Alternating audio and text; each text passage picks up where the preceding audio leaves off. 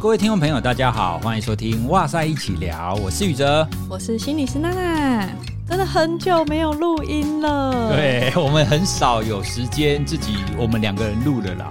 现在常常会是因为有来宾的关系，然后我们会有做一些对谈，反而很少是我们自己单口，或者是有我们两个人一起录音的时间。其实我还蛮怀念自己录，或者是我们两个录的，因为这样感觉比较比较休闲，比较轻松一点。对，就可以 chill 的聊一些话题。一直以来都有很多的粉丝，就是会私讯啊，或者是在 Apple Podcast 上面留言给我们。我们就是还是想要提一些我们印象比较深刻，然后觉得很暖心的。你觉得你印象最深刻的是哪一个？诶，我有印象有一位听友，他是私讯到粉专来，然后他写得很长哦。然后印象很深刻的是，他偶然之间就听到我们的节目，然后他觉得很喜欢，他就回过头去，就从前面每一集都听。那我非常感动的地方是他有特别提到第一集，那个时候我们就想说，嗯，好，最后我们要每一个人要讲一个笑话。哦，对，一开始有塞这个梗。我自己觉得那个笑话还蛮好的啊，呃，可 是我记得那个时候录完以以后啊，你跟那个西恩都说这个笑话很差，然后没想到，哎，这个听众朋友居然欣赏我那个笑话，哎，你们频率有对到啦。对，所以我就觉得哇，真的遇到了伯乐，而且这位听友啊，他说他也是一个爸爸。听了我们节目啊，他觉得说，诶，他也非常可以理解说，有些时候我们碰到很多事情，社会上的案件，那自己有什么感觉？他为什么会这样？我说他好像都从我们节目当中可以获得一个解答。然后最后啊，他帮我总结说，我觉得心理学呢，他就可以觉察自己，同理别人，用这种方式来找到一个解方。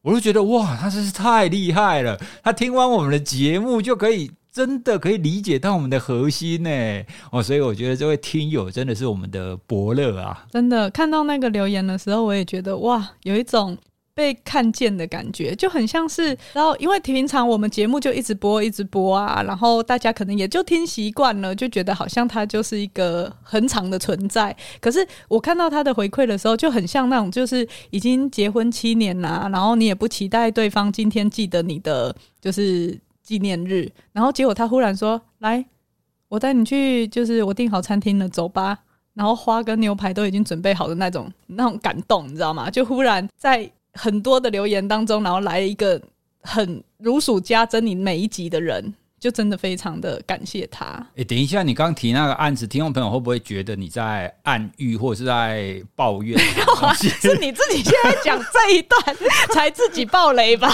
对吧？因为听众朋友听到可能会觉得你故意要讲的、啊。没有，你自己挖坑给自己掉。我只是举例、哦哦。没有，好，对，好，单纯举例。好，好，那你呢？你觉得有哪一个听友的回馈你觉得很暖心的？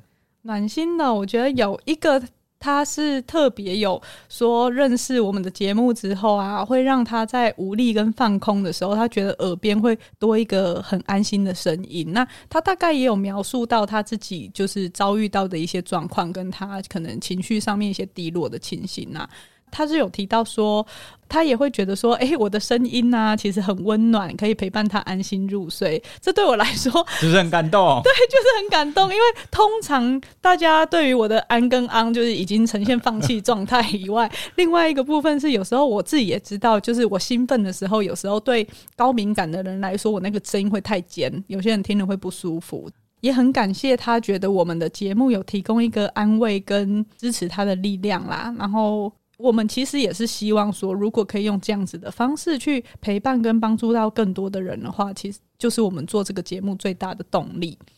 真的很感谢大家，就是愿意花时间打字留言给我们，我们尽量都会看过所有的留言。太多个平台了，就是 Apple Podcast 的 First Story 后台，然后 IG 跟脸书等等的，我们不一定有时间一一的回复，或者是有一些比较像是私人之商的议题，因为在伦理关系上面的界限的话，其实我们不会在线上做回复，我们只能说哦，我知道你有这个需求，可能转介你去相关的资源，或者是之后我们会把它气化进去 Podcast 的节目或是相关的文章中，但还是非常感谢大家的留言和打气。另外，在刚刚我说到的这些可以联络到我们的部分以外呢，我们终于也在 LINE 上面出了官方的账号。对，LINE 现在是台湾人最常用的一个社群平台啦。那我们也觉得这是一个非常方便的方式哈，所以我们也设立了一个官方账号。怎么加入我们的官方账号呢？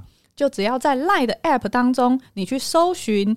小老鼠，然后 on your side 就是 O N Y O U R P S Y，你就可以加入哇塞心理学的 LINE 官方账号喽。然后我们除了会有最新的活动资讯和优惠以外，之后也会定期的提供大家主持人的推荐书籍，还有主持人写给大家的话哦。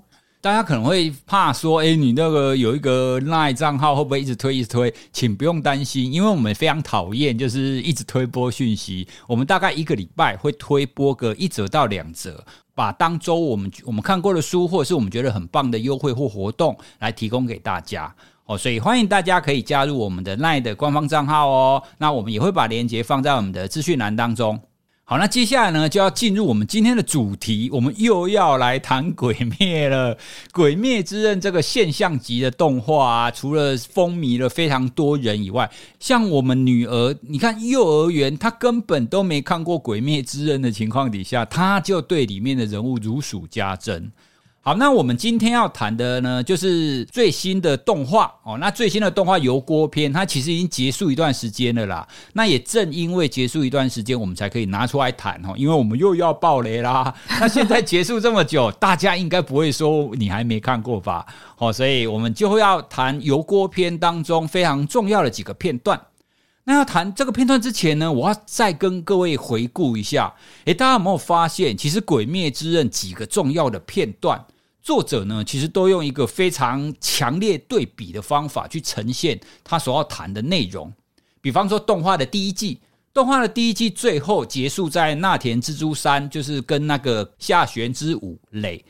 那田蜘蛛山一役，他所呈现出来的就是下弦之舞，他非常渴望家庭的温暖。哦，所以他用暴力的方法，他用恐惧的方法，他找了假扮的妈妈、假扮的爸爸跟假扮的哥哥姐姐、弟弟妹妹等等的。哦，所以这一切他都是为了想要有一个家，要有一个爱的牵绊。但是反观他的对照组，其实就是炭治郎他家。哦，所以炭治郎他家就是他跟他妹妹祢豆子，然后跟他家人，其实也是一个非常比较像是好的那一面的一个家庭组成。哦，所以第一季它其实是就用这样子的一个对比，然后接下来进入剧场版哦，大家还记得剧场版的主角炎柱炼狱信受郎哦，就很难很难念。我觉得这个作者为什么都要把那个里面的角色取得既很难写，而且也很难念？好，炼狱信受郎，他最后就遇上了上弦三哦，这也很难念哦。这个鬼叫猗窝座，那这两个呢，它其实也是一个对比。炎柱他就是为了他人要燃烧生命嘛，哦，就像他在剧场版当中的名言：“我要善尽自己的职责，在场的每一个人都不会死。”哦，所以他的生命是为了他人而燃烧。可是他对照的那个上弦三，就是他是为了自己哦，他为了自己要不断的变强，所以变成鬼嘛。那变成鬼以后，他也只想到自己。这一段呢，我之前也录过一集哈，就是在看剧聊书当中，我在谈炎柱的自我超越。好，啦如果大家感兴趣的话，大家也可以先回去听，连接我也会放在资讯栏。哦，所以带大家回顾这两段，你就会发现，其实《鬼灭之刃》它在每一个重要的场景，哦，它其实都会放一个非常强烈的对比。那油锅篇呢？哦，油锅篇最重要的对比，其实就出现在最后几集。最后的这个大魔王，哈，就是妓夫太郎跟堕姬，他其实也是在对比炭治郎跟祢豆子，哦，所以我们今天呢，就拿油锅篇最后的这个部分来跟大家聊聊关于它里面哦，关于羁绊，那关于言语跟关于任性的部分。其实啊，会想要录这一集，是因为我在看到油锅篇第十集的时候。第十一开头我就觉得哦，这根本就是为了要让我们录一集节目而设计的嘛。因为因为听众朋友，我现在在看剧啊，或者看动画，就开始会有一个反射动作，你知道吗？如果看到说，哎，对，这个跟心理学的什么东西有关，我要赶快录一集来跟大家聊。哎，这样看剧压力很大。哎，不会啊，其实我 其实我觉得这样看剧反而会让我比较轻松，你知道吗？因为我会觉得我看剧是在工作啊，哦，就不会有罪恶感。对啊，所以我就可以拼命的看剧。第十集开头那一段是什么呢？好，我们现在就由我跟娜娜，我们来演一下。好，那我扮演炭治郎啊，娜娜来扮演祢豆子。好，那这个场景呢，就是炭治郎被打得半死不活，然后这自己在那边 murmur，然后他就说：“对不起，大家对不起，祢豆子对不起，都是我的错，我太弱了。”好，祢豆子换你讲话。你为什么一直在道歉呢？是因为贫穷就觉得不幸吗？穿不到漂亮的衣服就觉得可怜吗？就这么想把不幸变成是自己的错吗？已经努力过了，因为我们是人类，所以不可能事事如意的啊！幸不幸福要由自己决定，重要的是现在才对，向前迈进，一起努力吧！不要道歉。啊，听有没有听完我们念的这两段，是不是你有一个感觉，就是我们两个绝对不能去配音。这个配音完全没有 feel 啊！好，不过没有关系哈。那主要就是在第十集的前面，就炭治郎觉得说，哎，现在这个样子，妹妹没有办法幸福，然后自己没有办法打赢那个魔王，都是自己的错。妹妹这个时候又又要出来开导他啦。哦，那这一段呢、啊，你就觉得说，哦，这个炭治郎身为主角，为什么这么消极呢？他总是把错归因在他自己身上。可是啊，我在看到这一段的时候，我就想到，其实。还蛮多人是这个样子的诶。嗯，我看的时候也觉得这一幕好熟悉哟，因为其实，在治疗室当中，我们也常常遇到这种状况。然后我一看到的时候，就会想到，哎，这不就是忧郁症认知治疗理论里面我们常常会提到的那个忧郁的三个 P 吗？这三个 P 呢，就是个人化 （personalization），还有另外两个是永久性和普遍性。就是一个人在心情很忧郁的时候，就像炭治郎这样一再的遭受挫折跟失败的时候，很容易出现这种思考上面的习惯。简单来说呢，个人化就是啊，都是我的错；然后永久性就是啊，这个状况永远都会是这样了啦，就是听起来会很无望这样。然后另外一种呢，普遍性就是，如果你今天遇到一个不好的人，被背叛啊，或者是坏人等等的，你就会觉得我再也不要相信任何人了，就会把就是那种感觉列拖出去这样。所以炭治郎呢，在那个当下，就是呈现一种个人化的思考偏误，意思是呢，就是指说，诶，对外界的事物，你会很不实际的只归因是自己的错误或是能力不足。这边讲的只哦，所以他会忽略环境上的其他可能性。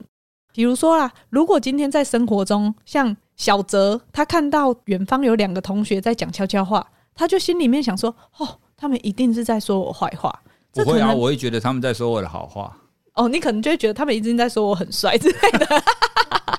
可是这个可能是完全没有证据或事实来支持他的推论的。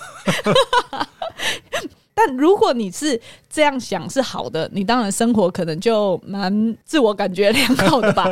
可是如果呢，你可以想象一个人，因为我们刚刚说是你在负向的情绪当中的时候，比较容易出现这种个人化，所以你想到的通常也还是会是比较负向的。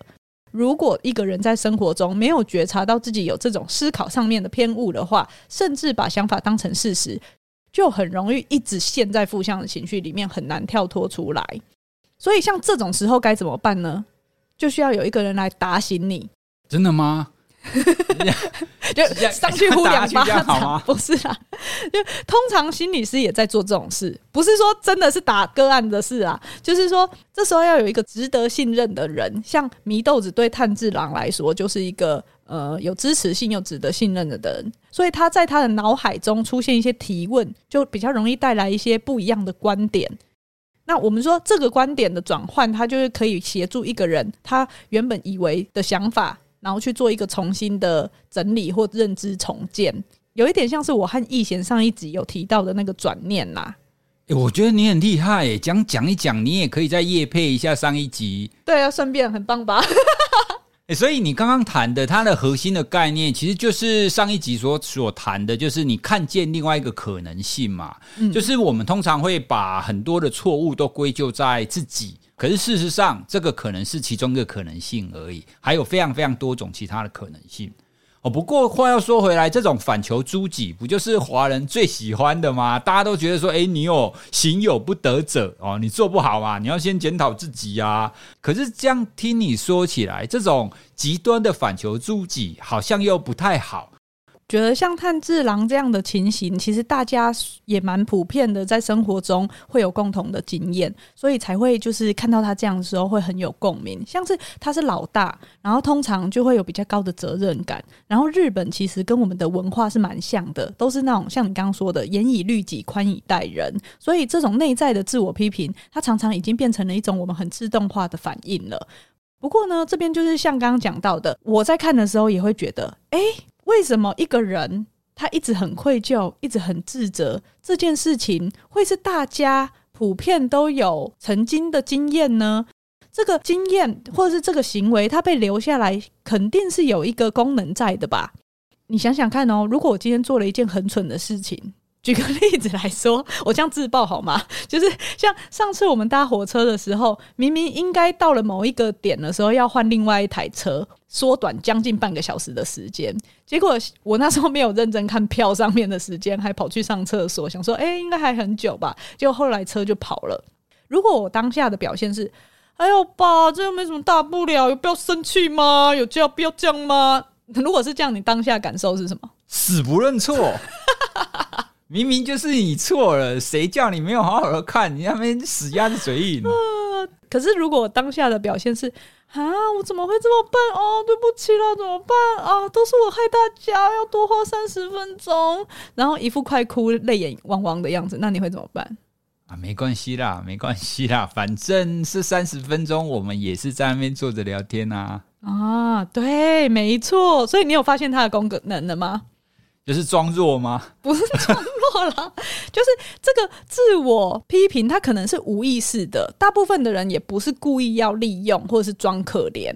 可是你不能否认，刚刚当我们展现出来先自责的时候，是不是你对我的态度，你对我的接纳程度是不一样的？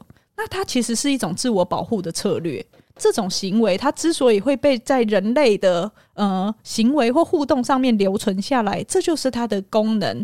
当一个人都这么懊悔的时候，身边的大家就会不忍苛责他。在人类的互动当中，其实它也有一些维持和平的功能作用哦。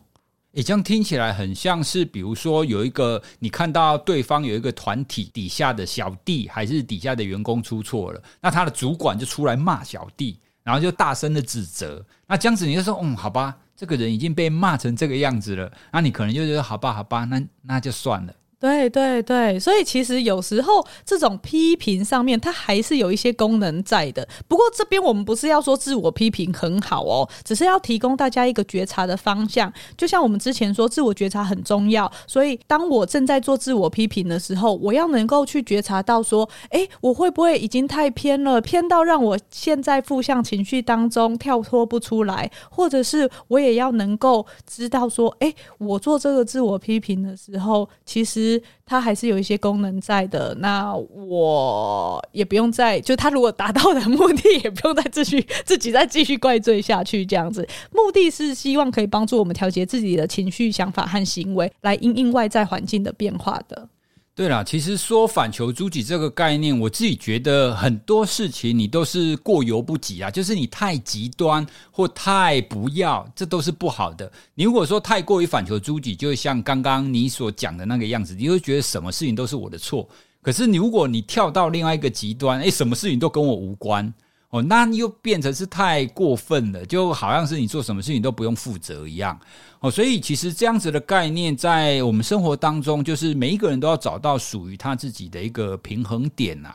好，那接下来呢，想要跟大家聊聊油锅篇当中的两个对比。这两个对比呢，主要是出现在反方，就是他们的就就是这个鬼嘛，就妓夫太郎跟舵姬，他们刚好也是兄妹哦。然后正方就是炭治郎跟祢豆子，他们也是兄妹。他们在油锅篇当中所呈现出来最大的反差，就是这两对兄妹，其实他们彼此都是非常关心对方的，他们都非常希望对方可以过得好好的，但是他们讲的话有非常大的差异。继父太郎跟舵姬，他们两个虽然彼此内心是有牵绊的，可是他们嘴里不会讲出来哦，而且他们嘴里都一直在怪罪对方，像是舵姬啊，就一直在怪罪继父太郎，说：“诶，你怎么不强一点？那都是你害的。”可是相较之下，炭治郎跟祢豆子他们的牵绊关系就刚好相反，哦，那他们都会不避讳去展现对对方的支持，那他们就不会去怪罪哥哥或怪罪妹妹。讲到这边呢，我就想到，其实我们的言语它真的会有很强的力量。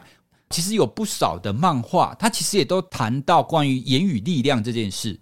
像我最近看了另外一个漫画《世界尽头的圣骑士》这部漫画，你光看它的大纲，其实你不太会想看诶。它其实是在讲一个圣骑士哦，主角是一个圣骑士啊。然后他从小呢被三个不死族的人抚养长大，不死族就是一个鬼魂、一个骨头人跟一个木乃伊，这么妙。对，所以你就会觉得说啊，这到底是什么剧情？一个圣骑士居然被三个不死族的养大。哦，不过呢，我开始看了以后，我真的觉得，哎，这部漫画真的好，好。那好在哪里呢？它其中动画里面第一集，第一集里面圣骑士就在跟鬼魂学习魔法嘛。好，那它里面的魔法，它发出魔法的时候，它要念咒语。那念出咒语之后，魔法才会出现嘛。可是呢，一刚开始他在学习的时候，他念的不是很好哦，他念的不准哦，所以火可能会忽大忽小之类的。这个时候呢，那个贤者鬼魂啊，他讲了一句话。他说啊，言语是有可能会伤人的，所以呢，当你念出来，当你讲出来的话呢，你必须要去小心。所以呢，动画它其实是把魔法哈，就是念咒语出来的魔法，比喻成我们人的语言。好，那另外呀，最红的《咒术回战》，它其实也类似，它里面有一个咒言师哈，就叫狗卷棘。好，那这个咒言师呢，他就是他只要讲一句话，比如说他跟敌人说停住，好，那敌人就真的会停住。因为这种咒言术的杀伤力非常强大哦，所以狗卷棘平常就不太会讲话哦。因为呢，他知道他讲出来的话，他讲出来的咒言哦，他的力量太过于强大，会有可能在无意间伤害到身边的人哦。所以这些其实它都在比喻我们人言语的力量哦，就是你有可能会讲错话，或者是没有好好讲的话，你就会伤害到对方，或者是你会损及彼此之间的关系。哎，我也觉得这一段真的是最精彩的一段，它根本就是非暴力沟通加关系练习的范例，两个对比，对不对？对，而且他可以从非常多的理论角度切入去谈，而且我觉得就是要提醒大家，就是这一段虽然它互动是兄妹，可是我觉得它里面是可以应用到，不管是家人、伴侣、有亲密关系的人，都是可以这样的。你可以观察到，在生活中，我们跟所爱的人如果出现冲突，其实那些冲突的事件或话题，它往往都不是问题的本身，就是它不是核心呐，而是双方在这件事当中感觉到不被爱、没有控制感、没有被支持保护、没有被重视，或者是有一方觉得自己被否定了、被拒绝了、被遗弃了，或是不被感激。就会出现像刚刚他们那样子的对话，像是你刚刚提到的这一段他们的对话，一开始的时候就是继夫先说：“你怎么会被那两个小角色砍断头？”如果你是舵机，你听到耳里，你觉得怎么样？我觉得哎呀，还不是你没有来保护我。他他他是这样反应的吗？不是吧？没有，你可以先入脚一下，你这样子大家会出戏。哦，他可能会觉得说啊，不然你是在怪我喽。对，没错，这你现在终于入戏了，是因为要演女生，你刚乱演是不是？啊，就是你会发现他的生气，他的情绪，因为我刚刚问你感觉嘛，对不对？嗯、所以感受上，他可能是包含生气、难过跟焦虑的。他刚刚那句说：“哎，你怎么会被这两个哈那么小的角色砍断头啊？”他虽然是一个问句，可是他不是真的要问你为什么，他听起来像是一种怪罪，被怪说你人能力好像是不足的。甚至舵机听起来可能就会觉得哦，我被否定了，然后觉得他可能根本就不爱我，觉得我是没有价值的，或者是我做了那么多还不被感激，会马上看到那个又难过又生气又焦虑的舵机，他回嘴说啊，所以你有看到喽？啊，你为什么不来救我？哦，所以他就会产生一种防卫，对，因为他前面听到继夫说的那句话，就好像在指责他嘛，说你怎么那么弱。基于人的这种反射，他就会出现那种自我防卫嘛，说对啊，你既然看到了，那你还不赶快来救我，就会变成是另外一个回去的一个指责。对，所以他这个抱怨跟怪罪又回去的时候，但是其实为什么不救我？他背后是有一个需求的，你觉得是什么需求？就是他要来救我啊！对 对，就我基本上背后他的呃，我们说人有会有一些期待或是一些需求，我们会希望是获得保护跟支持的。如果今天这个人是跟你有紧密连接的话，对不对？这是一个非常基本的依附需求。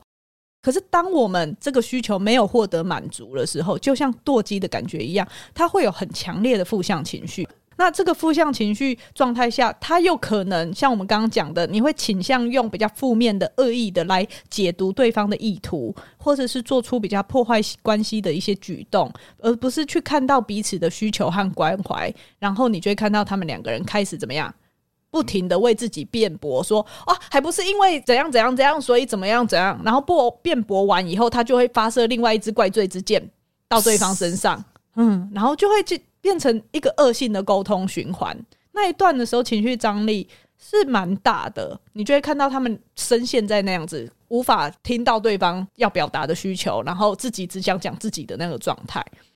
哎、欸，我觉得很多家庭里面的争吵也类似这个样子、欸，哎，对啊，特别是我身为 PTT 乡民，我长期观察婚姻版跟妈宝版，真的家庭里面非常多的争吵都类似这种情况。可是，就像你刚刚讲到的，他们其实羁绊是很深的，继父是很爱妹妹的。如果要用嗯比较偏萨提尔冰山理论来解释的话，我们通常会知道，在海面上，它可见的冰山是行为跟你表达出来的。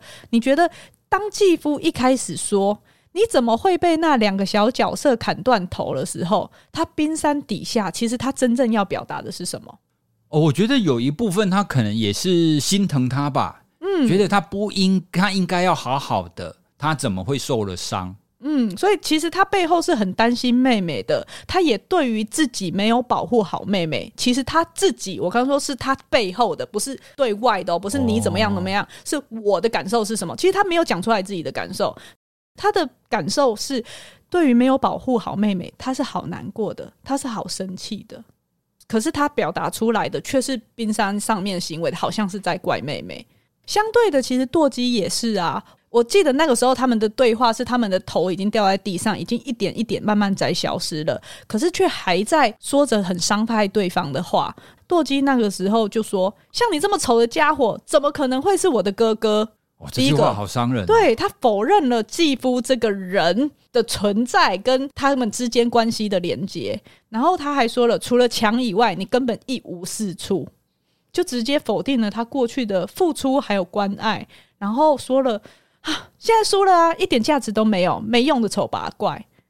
也就是他讲到的价值，他把继夫这个人生而为人的价值感是几乎是否定掉的。所以你就会看到继夫也马上反击，甚至说我也很后悔啊，干嘛保护你这种家伙到现在？要是没有你就好了。你会发现他们在诉说这些东西的时候，都是混杂着很多的。情感、期待跟观点的，他没有办法好好的把自己的感受表达出来，也没有办法好好的说出请求，好好的表达爱意，所以你就会感到看到两个人是把自己越推越远的。其实，在看这一段的时候，可以感觉得到他们两个的牵绊其实是很深的哦，特别是从小到大，他遭遇了那么多的辛苦的经历，然后又不被疼爱啊，但是也两个人互相扶持长大到现在。但是就因为言语的表达，而使得他们两个的关系没有办法像炭治郎跟祢豆子那样子哦，就是一直呈现一个紧密连结的状况，直到最后他们都要离去的时候，还在互相伤害。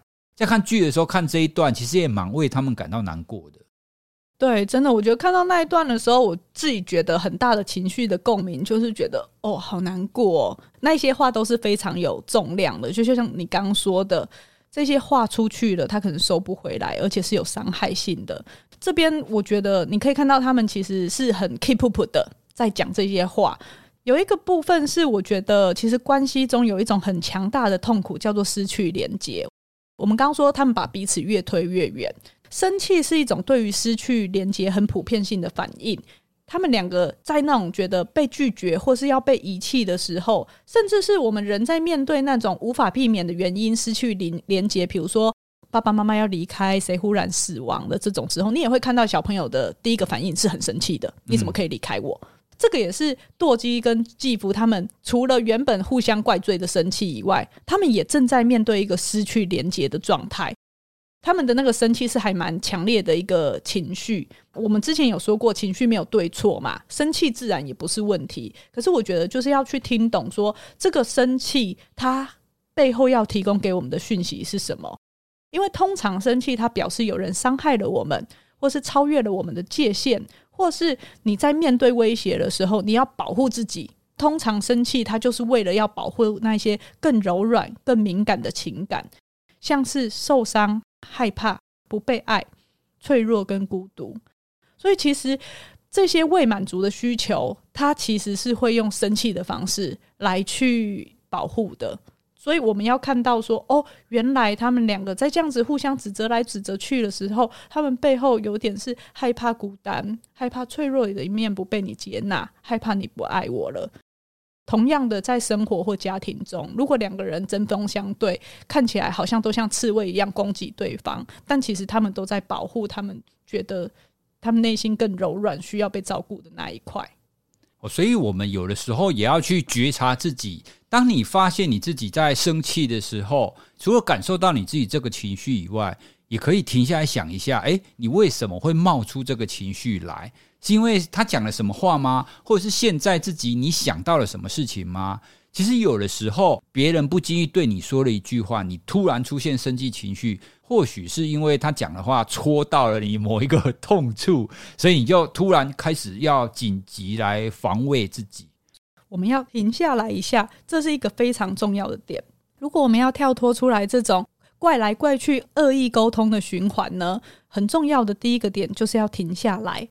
我记得在影片的时候，炭治郎其实就是冲过去捂住继夫的嘴巴。你不要说，你不要说，你不要说，明明就不是这样子，他是很霸气的捂住他嘴巴，阻止这个循环。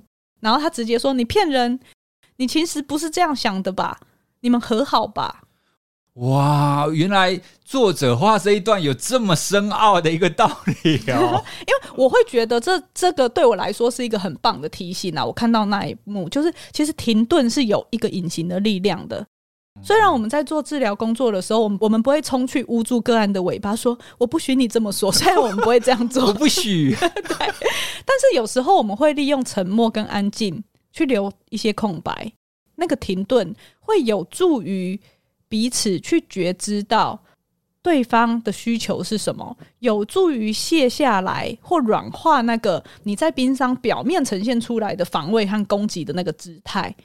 这样子你才能去，你知道，就是先停下来，这样子你先软化了，你才有机会去愿意看看哦，原来在这个状态中我们怎么了？我们背后哪一些期待跟需求没有被满足？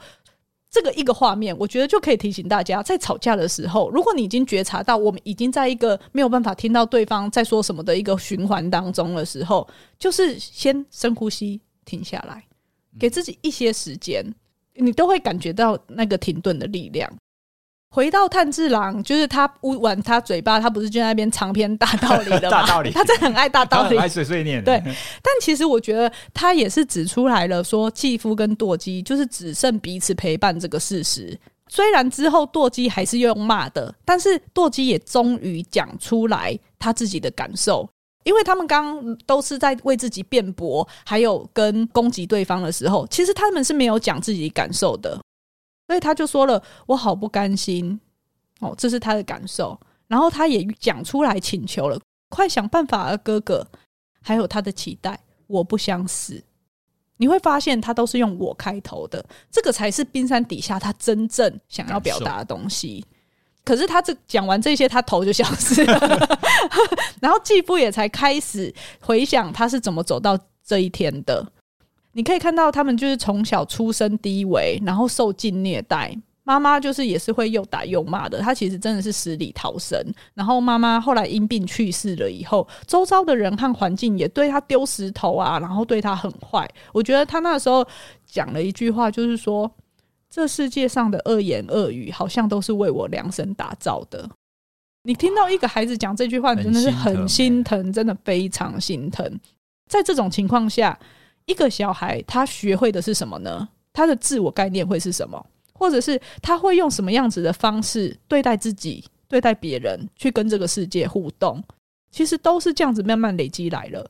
当你了解到这个背景脉络的时候，你就会去理解继父他有好多的困难，他有好多的不容易。可是你也会像炭治郎说的一样，你不会因此而认同继父的行为是正确的。这个就是我们一再讲到的所谓的同理。那我觉得《鬼灭之刃》一直以来，它在结局的地地方都是呈现这种，我可以理解你怎么变成今天这样子，可是你的行为我还是没有办法是认同的。这个就是所谓的同理。我们回过头来看这部动画的时候，你会觉得，哎，这部动画不就打打杀杀，而且非常王道啊？然后漫画的画风其实又不是非常好，但是我觉得它之所以会被人喜爱。它还是有它的原因的，就像刚刚我们这样很简单的陈述，你就会发现它当中真的是蕴含的人性啊，而且映照出我们很多生活当中的现象。哦，大家如果回想一下自己的周遭，你是不是也会看到有一些人，他可能是家人或者是朋友，他们在彼此对待的时候，也有可能用刚刚继父跟堕姬的那种形式。然后我觉得他的铺陈其实他还是有做还蛮棒的收尾啦，就是最后一段他们已经是灵魂状态的时候，他们也是有一个就是比较和解的对话，像是继父那个时候就觉得，因为他已经就是有点回顾人生走马灯之后，他已经意识到或许以前教妹妹的一些防卫的态度，好像害他没有办法拥有幸福的人生了，所以他就觉得那我们各走各的路吧，他就转身要离开了。可是这个时候，舵机他那时候已经回到小梅状态，就是他以前人的名字的时候，他就说出了真正的想法。他说：“对不起，我刚刚那样子是因为我不想承认，是因为我的错，所以害哥哥输了这场就是战斗。”这才是他背后的想法。虽然他前面都用攻击的方式在怪哥哥，其实他只是不想要承认自己好像有点拖油瓶或累赘这样子。嗯。那我们人在这种时候，其实就会用刚刚说的以攻击先怪对方的方式来去做一个防卫。其实哥哥也能理解啦，所以他才会觉得我我也不要害你，卖熊孩，我们各走各的路。舵姬这时候就跳上他的背上说：“不要，我不要。”不论投胎多少次，我都要成为哥哥的妹妹，不要丢下我一个人。我们明明说好要永远在一起的啊！永远在一起是一个非常强烈的羁绊。这个时候，继父才想起来，哦，以前他们在天寒地冻的时候，是包在那种就是蓑衣里面，互相依偎的，说好要永远在一起的。你可以看到，这个时候他用一个回忆，然后去重新建立起他们情感的连接。原本是推开的，可是哦。原来当初的时候，我们是那么样子的紧密，用这样子的方式来让他们和好，然后做一个结尾。我觉得看的是蛮感动的啦，也提醒了我们，如果今天我们生活中有一些争吵的话，我们把彼此推得很远的时候，很重要的是我们怎么样再重新建立那个情感的连接。这这也就是为什么我们说，如果我跟这个人有更多好的回忆的时候，我在平常的过程中是有那个我们的情感是有存款的话，在这种状况下面，我们会更容易回复那个情感连接的。我会很鼓励有看《鬼灭》的听众，在听完这一集以后，可以再回去回顾一下这些段落。我觉得每一句话其实都蛮有意思的。诶，听完你刚刚讲。我感觉上，如果把刚刚这一段啊放到我们现在社会当中啊，其实继父跟堕姬几乎就是家庭里面会需要去找心理师的两个人。然后你不觉得炭治郎就是心理师的角色吗？他先帮他停下来说：“你们不要再这样互相攻击了，你们不是应该彼此相爱的吗？”而让他们去想到，哎，其实以前他们不是这个样子的。所以你不觉得探长很像是你们心理师在做的事吗？像你这样说的话，好像是有一点像。我倒是觉得说，其实像刚刚继父从小到大长大的那个例子，我们可以知道环境也是很重要的。如果他在以前的生长环境好，原生家庭可能没有那么的温暖，他出生拿了一手烂牌，可是，在妈妈离开以后，他是有人关怀他的。隔壁的阿尚是给他东西吃的，旁边的叔叔是说，来去上学，我们可以好好长大的。他会变成今天这样吗？我记得之前在有一集就是一起聊的时候，我也有说过，哇塞，会收到一些比较尖酸刻薄的评论的时候，那个时候我都会想啊啊，写下这句话的人都是怎么样被对待的呢？才会说出这样的话。所以抱持着一样这样的概念，我就会觉得说，其实每一个人，无论在对自己身边的人，或是在网络上，你打下每一个字的时候，你不用特别温暖或好听，但你只要学着说出真实、良善又中肯的语言，可能对于不管你是身边的人，还是任何一个不相干的人来说，你可能都有做到，就是把这个环境弄得更好的。要要怎么讲？你你都有可能因为你的这一些言语而让这个环境、这个社会变得更好。对啊，所以所谓的正向的环境的塑造，也不是说你要一天到晚感恩呐、一天到晚说别人的好话。其实你中性去陈述，这样子其实就有助于我们的社会，有助于我们大家的言语。大家不觉得，如果你去什么新闻的留言板，你就会看到很多非常强烈的情绪。包括我们的新闻啊，也都会用非常强烈的字眼在描述哦，所以也因为这个原因，我们整个的社会，然后就塑造成是一个情绪张力非常强，特别是会非常负面的一个状态。我们透过今天的讨论呢，其实也想要跟大家分享，其实语言它的力量是相当强大的。我们希望我们的整个社会可以更好，我们希望我们的家人、我们的朋友、我们彼此之间的羁绊联系可以更好。提醒自己，我们要练习让自己讲话好一点哦，不要像我们刚刚举例的那个样子哈。那第一时间你就去责怪别人，第一时间去否定别人，不要落入这样子的一个负向的循环啦。好，那所以今天我们节目就到这边，大家记得五星留言要用正向，要用真实、良善而且中肯的语言。好，那今天呢，跟大家分享《鬼灭之刃》油锅篇带给我们的一些想法，也希望这样子的分享呢，可以带给大家在生活当中有一些提醒，让我们自己可以更好。啊，如果大家对于我们这一集有什么想法或想要回馈的话，都欢迎你在我们的脸书、IG 或者是任何的方式联络到我们都可以喽。好，那我们今天呢，谢谢大家的收听，拜拜，拜拜。